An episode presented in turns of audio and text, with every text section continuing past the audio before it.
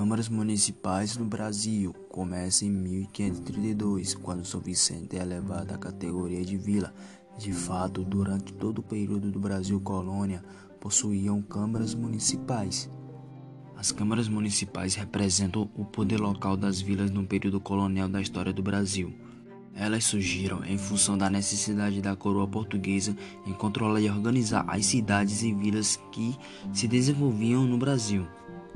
A Câmara Municipal é o órgão legislativo do município, composto por vereadores eleitos nas condições e termos de legislação vigente.